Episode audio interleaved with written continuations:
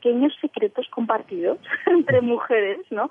Pero que en este caso se convierte en una obra magna de, de aventuras, en este caso aventuras de seducción nocturna. Minasan, gozaimasu, konnichiwa, konbanwa. Bienvenida, bienvenido a contactojapón.com. Si te dedicas a una carrera creativa, fotografía, música, diseño, arquitectura, artes visuales, cocina, y buscas ideas, material o experiencias que te cambien la vida, te podemos ayudar. Soy Byron Barón, educador y promotor cultural, y quiero compartir lo mejor que guardo de más de 30 años en contacto con Japón 15 enseñando su idioma y 9 diseñando experiencias en la Tierra del Sol naciente.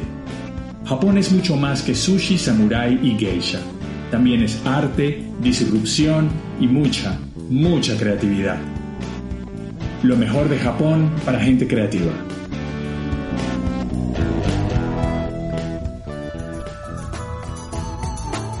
Asia hoy.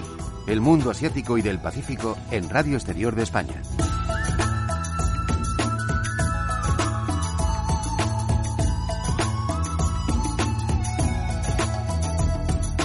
Tiempo para todo aquello que nos llega desde Extremo Oriente. Los saludos en esta ocasión desde el control técnico de sonido de parte de Javier López. Por supuesto, otro saludo de quien les habla de lunes a viernes, Eloy Ramos.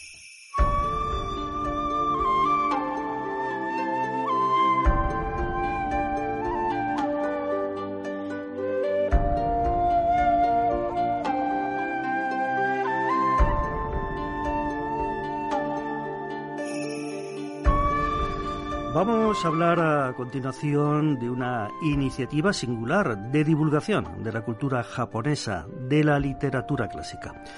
Ciertamente poco se sabe a nivel general, por supuesto, no de especialistas, menos mal, de las obras cumbre de países como Japón, China o India, a pesar de los denodados esfuerzos de algunos estudiosos y las editoriales que se atreven a presentarlas al público español. Pero en los próximos días y en cuanto a Japón se refiere, hay una gran oportunidad. Los aficionados al mundo japonés pues tienen la ocasión de sumergirse en lo que podríamos decir el mundo japonés más profundo, con una de las obras además más importantes de la literatura universal, no solo la japonesa. Detrás de ello están las personas que nos aguardan al otro lado del teléfono. Ana Romero, ¿cómo estás? Hace tiempo que no, que no hablábamos. Buenos días, muy lectora, muy invernal y lectora. Ah, pues muy bien, muy bien. Y Byron Barón Valero, ¿qué tal? Nos vimos hace poco en un acto relacionado, por supuesto, con Japón. ¿Cómo va la cosa? Muy bien, excelente, Eloy. Gracias y buenos días a todos. Estupendo. Bueno, pues vamos a presentar o a recordar quiénes son. Ana Romero es editora y profesora de literatura, es una especialista en cultura tradicional japonesa en muchos aspectos de esta cultura. Y Byron Barón Valero es licenciado en Historia del Arte por la Universidad Central de Venezuela y es fundador director de Contacto contactojapón.com, una mm, de esas web que podemos encontrar y que desde aquí, desde Asia hoy, recomendamos porque es bastante completa. Bueno, Ana, eh, Byron, estamos hablando de una iniciativa que se plasma en un seminario sobre, digamos, la obra cumbre de la literatura japonesa, una de las eh, también principales obras de la literatura universal, que es el Genji Monogatari. Así es, ¿verdad? Ana. Así, es, seis meses de, estar leyendo pues lo que sería el, Cervantes japonés o el Shakespeare japonés, es decir, la obra del escritor cumbre que, que ha, marcado pues, pues todo un estándar de lo que es el lenguaje y la belleza para el resto de la historia de la literatura y de las artes plásticas en este caso también. Mm. Eh, Byron, eh, es una iniciativa en la que estáis eh, varias personas o entidades también, ¿no? Sí, Sí, de hecho, eh, con este seminario queremos empezar un ciclo de divulgación de literatura japonesa, comenzando, bueno, pues en grande con esta obra magnífica y después con, con, otros ciclos dentro del programa de desarrollo eh, que tenemos en contactojapón.com. Pues ha juntado nada menos que Ana Romero y Byron Barón, que tienen una energía a, toda prueba, desde luego. y, de aquí va a salir algo bueno, ¿verdad, Ana? Sí, desde luego también tenemos la suerte que el marco donde se va a celebrar, que es la Casa del Libro en Madrid, eh, pues nos va a dar un apoyo estupendo para los alumnos, pues vamos a estar rodeados de libros y con la oportunidad de que puedan acceder a toda la bibliografía que, que rodea esta obra, no solamente a, a este libro en concreto. Entonces, bueno, es un trabajo de ir iniciándoles en, una obra que es tremendamente compleja, como si estuviéramos leyendo el, Quijote, pero además ir apuntalando eh, de qué manera se puede descifrar y, qué otros recursos tenemos al alcance ya traducidos al español que nos permiten convertirlos en lectores independientes de estas obras, porque aunque inicialmente son obras muy mm, alejadas en el tiempo y el espacio y que requieren mucho apoyo al lector, lo que queremos justamente es desarrollar la capacidad de luego poder leer solos, ¿no? Poder seguir leyendo, ¿no? Que eso es lo más importante, ¿no? Byron, ya sabemos en dónde, la Casa del Libro de Madrid. Dinos, ¿cuándo, eh, si cuesta, que creo que cuesta, que no es gratuito, lamentablemente, porque todas las cosas también hay, tienen su precio, lo cual, pues yo creo que está bastante justificado. Cuéntanos. Sí, en primer eh, lugar, pues quería aprovecho para agradecer eh, las, las citas en la Casa del Libro Alcalá. Ah. Eh, precisamente en esa en esa sede, ¿no? En Goya con Alcalá. Ah, de Madrid. Y mm. sí. tendremos, ofreceremos, sí hay una parte gratuita que será una charla de introducción que esperamos sea muy animada, la estamos preparando con, con mucho entusiasmo, que será el miércoles 25 a las 7 de la tarde. De enero. Eh, eh, de enero, exacto, el miércoles 25 de enero a las 7 de la tarde. Ahí echáis el anzuelo, ¿no? Eh, ponéis el aperitivo, Para que la gente se anime. Allí seduciremos, exacto. Mm. Y luego, bueno, es que queremos darle tiempo a los alumnos para que vayan leyendo, porque es un libro de, son, es en dos volúmenes de edición española, son casi 1.500 páginas, entonces los encuentros son cada dos semanas. Eso significa que tienen un día de encuentro los sábados, en fin de semana, van a ser pues eso, ¿no? Dadas las nociones necesarias para, para leer y para interpretar, pero van a tener tiempo, tiempo material, que es lo que nos pasa a todos, ¿no? Para, para ir por su cuenta leyendo la obra, ¿no? Entonces, lo, lo realmente fascinante de este libro es que es un, eh, en realidad, cualquier curso sobre esta obra, como si habláramos del Quijote, es solamente un, un preludio extraordinario a lo que sería una lectura interminable. Es decir, es una obra que una vez la has acabado, lo que quieres es volver a empezar a leerla otra vez, porque es entonces que empiezas a darte cuenta de, lo, de los profundos significados, ¿no? de las consecuencias, ¿no? Entonces toma tiempo, toma tiempo que, tiempo en el sentido no de, horas, sino de mm. hay que extenderla en el tiempo, la lectura, para que podamos ir asimilando eh, este mundo maravilloso. Vamos a hacer mucho hincapié en, en, ir conociendo todo lo que es la cultura material del, del Japón medieval, del Japón del los siglos X, XI, XII, todo, todo lo que era eh, aspectos que, que no se corresponden a la estética que conocemos hoy de Japón, ¿no? Ni siquiera tanto en la arquitectura, ¿no? Cómo eran los pabellones de los palacios, de qué manera los pabellones se distribuían y reflejaban el orden social, es decir, los rangos de las personas que formaban parte de la corte, cómo era el vestuario, no era el kimono que conocemos, era otro tipo de, de kimono, un yunihitoe, se llevaban, se llevaban también hakamas, se llevaban kimonos abiertos de varias capas de seda, porque en esa época mm, realmente eh, no se, usaba el kimono con, con, con las sedas eh, doble,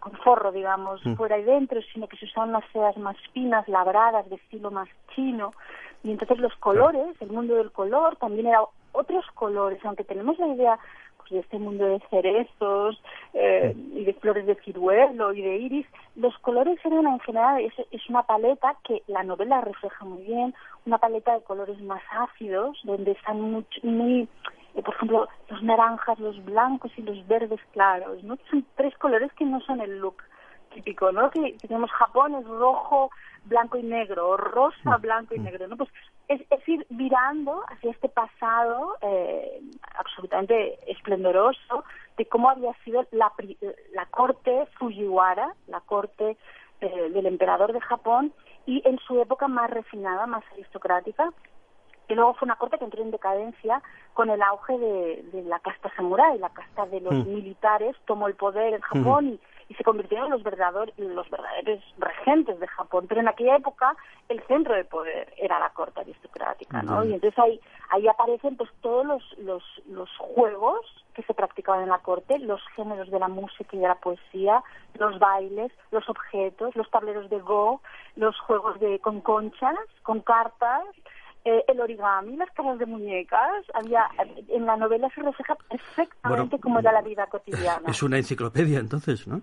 Eso sí, es, es, un gran diccionario de, de, cultura japonesa clásica y lo bueno es que estos, estos, es que esta cultura material que aparece en el libro luego se convierte como en el modelo, es decir, cuando la casta samurái sube al poder en Japón y se, convierte en un país más militar, más, más, más rudo en, valores, ¿no? Eh, el, sentido del refinamiento que tomaron como modelo los samuráis era el de los aristócratas, el de la nobleza de sangre. Entonces, aunque, aunque habían ya no eran los que mandaban y los que realmente establecían los patrones de conducta, sí que eh, al haber adoptado este ideal de belleza de la corte de Genji, la, eh, toda, toda la sociedad japonesa se fue permeabilizando de este mundo exquisito y encantador y fue llegando a las clases populares, ¿no? De tal manera que a lo largo de los siglos luego se convirtió en un libro del cual existieron, por ejemplo, muchísimas versiones eh, ilustradas, ¿no? Porque mm. eh, realmente marcaba criterios pues de moda, de elegancia, de estilización, de sentido de la armonía, eh, de como había que sentir, no solo como había que vestir o jugar o comportarse, sino como había que sentir, ¿no? Y sobre todo como había que enamorarse. Bueno, pues parece que es un manual de, muchas cuestiones. Es un manual de conducta y, de moralidad. Y luego también contiene dos aspectos críticos que son muy interesantes de, discutir hoy. Uno es la cuestión espiritual, porque todo esto, además, hay una pregunta dentro del libro y es hasta qué punto nuestro apego al mundo, ¿no? Este mundo tan esplendoroso de placeres y bellezas tiene sentido más allá de la muerte, ¿no? Si al final vamos a morir, ¿no? Eh, podemos permitirnos estar tan apegados al mundo si lo vamos a perder todo, que es una pregunta universal, ¿no? Pero que en, Genji se plantea desde, desde, el, desde el budismo y desde el sintoísmo también. Y, y por otro lado, hay una cuestión que yo creo que es muy muy interesante para un país como España, y que somos ahora tan antimonárquicos ¿no? y tan y tan republicanos. Y es que realmente uno se pregunta, a ver, ¿por qué seguimos leyendo historias de príncipes? Y, y es que una historia de un príncipe, de lo que nos habla, si ya no creemos ¿no? En, la mm, monarquía mm. como estructura política, etcétera.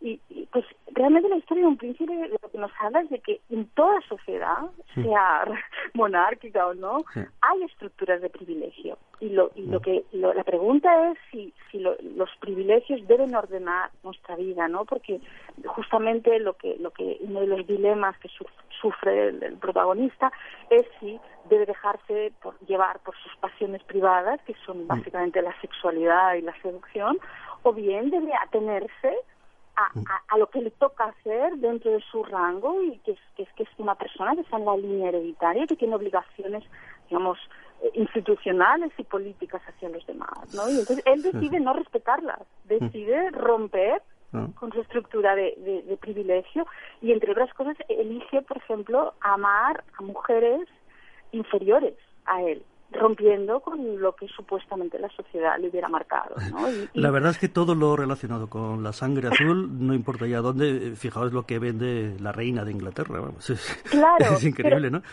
Pero bueno, todos tenemos, tenemos estamos atados por algún beneficio material o ventaja material. Llama la atención ese, desde luego. ¿Quién, ¿Quién escribió? Porque esto es bastante importante. ¿Quién escribió Genji Monogatari? Lo escribió una mujer. ahí está, ahí está. Se trata de Murasaki Shikibu. Y en este punto eh, quería eh, acotar un eje importante de, de, todo este recorrido y es el paseo por, por, por, la, por el universo femenino, que, que es un aspecto muy importante y muy atractivo. Es, es muy importante que, que fuera una mujer porque de hecho, abrió un género nuevo que era, bueno, estas historias de, de, de cosas que se cotillean, digamos, era, era un género que, que no practicaban los hombres. Los hombres escribían libros serios o bien escribían poesía. Y de pronto aparece una mujer, aparecen las mujeres que empiezan primero a escribir en una caligrafía propia y escriben eh, trazan los textos en caracteres distintos y crean lo que se llama la mano de mujer, ¿no? Mm. La, una caligrafía especial distinta, que no solo se expresaba visualmente de manera distinta, sino que además trataba de temas distintas. Realmente la palabra monogatari, monogatari quiere decir eh, cosas de las que se habla.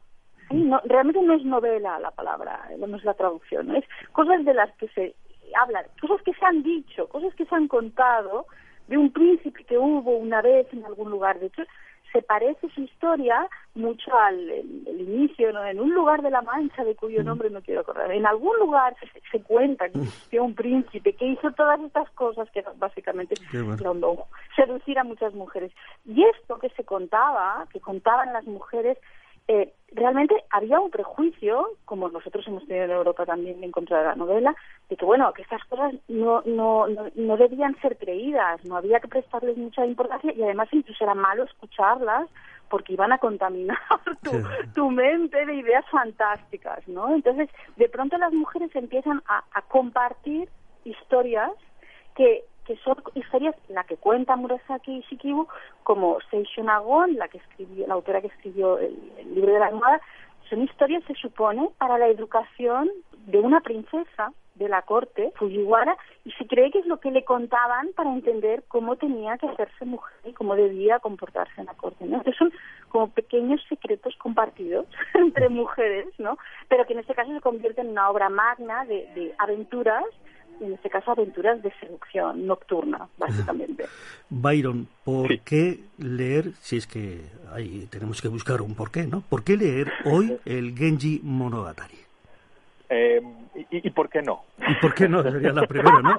Sí, esa sería la, la contestación. Esa es la contestación corta, eh, eh, la que un poco más amplia. Sí, bueno, en principio es en, enriquecimiento cultural. Yo creo que para cualquier persona que esté interesado no solamente en la cultura japonesa, sino en, la cultura universal, como comentaba Ana al, respecto.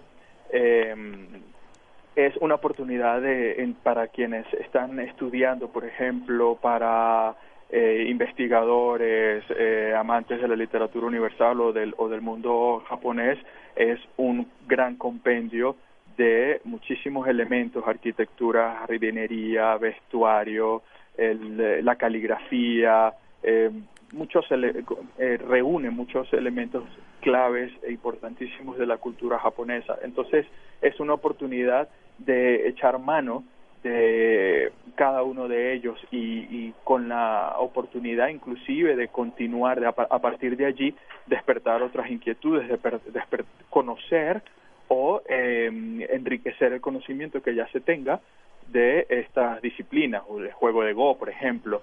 Nos gustaría en una siguiente oportunidad complementar con actividades, em, talleres relacionados con Genji de caligrafía, de Go, eh, degustaciones, eh, recorridos arquitectónicos. Esto eh, es, el, es el primer paso para, para otras actividades complementarias que vamos a hacer, inclusive ir a Japón, eh, desarrollar un, un, un, viaje. La ruta Genji, que es un, recorrido turístico muy importante en Japón, es como si hicieras la ruta del Cid en España, la ruta del Quijote, ¿no? Entonces, eh, realmente, a ver, yo creo que, la oportunidad, primero es una oportunidad porque porque no se lee en, en, las universidades españolas esta obra, no se estudia y no se enseña en muchos sitios, pero además porque mm, realmente te abre a la posibilidad de eh, disfrutar, sobre todo porque es una, una obra que produce un gran placer artístico, estético, literario, musical, ¿no? Porque hay tantas fuentes y tantas referencias,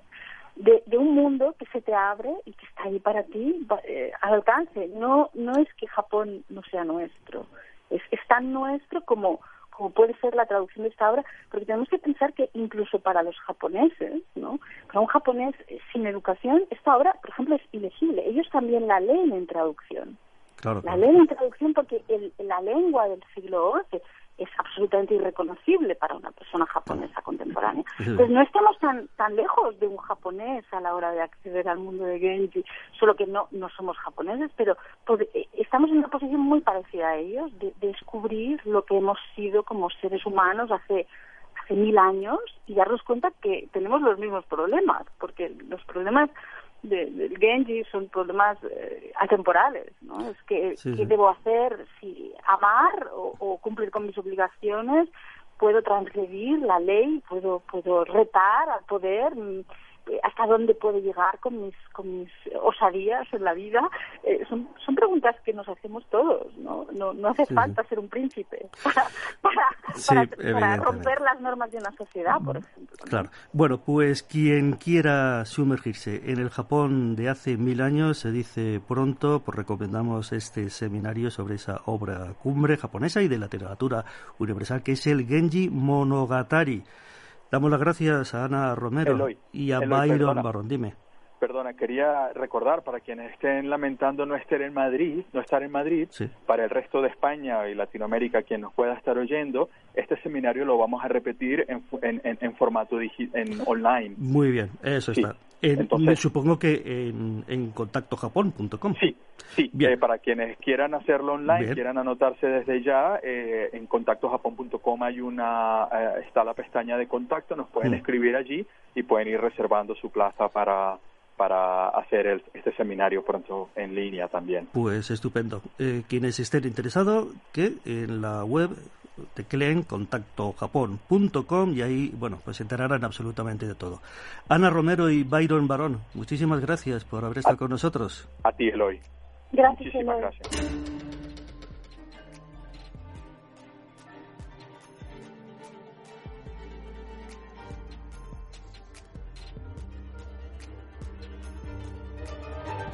Asia Hoy, Radio Exterior de España.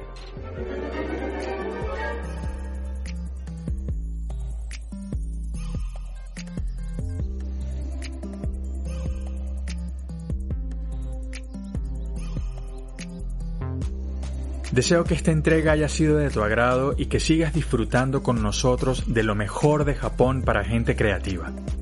Honto ni arigato gozaimashita. Muchísimas gracias y seguimos en contacto. Nos vemos. Matane.